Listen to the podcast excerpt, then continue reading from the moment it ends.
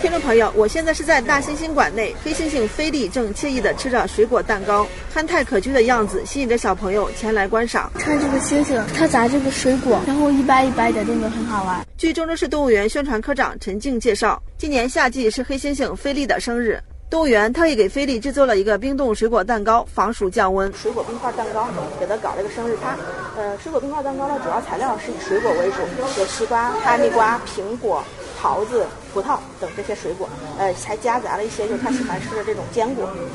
记者了解到，今年夏天，动物园针对不同的动物制定了不同的防暑降温措施。在外活动场展出的动物，如狮虎区外笼、小动物村笼舍、熊区外笼等，搭建防晒网，防止动物暴晒。针对在室内展出的动物，市动物园购置冰块，放置在室内。如虎区内龙、猩猩馆内龙、真猴馆内龙等，猩猩馆、大食蚁兽馆和小兽区内龙开启空调进行降温，还为大象、犀牛、非洲狮、东北虎等加装喷淋进行喷雾降温。动管科副科长李小飞：水果品种增加的比较多。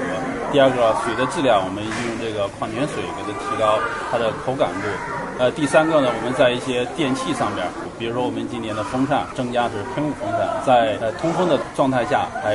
附加一个喷雾状态。李小飞介绍，进入三伏天，郑州市动物园除了为动物提供多汁的饲料，如西瓜、青草、鲜树叶外，今年还特意为灵长类提供适量冰冻零食，如棒冰、刨冰、冰西瓜、冰果汁等，增加动物的取食乐趣。羊驼是每年我们都有这项措施，是天气特别热时间，把它这一年生长下来的长毛给它剪下来，让它体表温度散热比较快一点。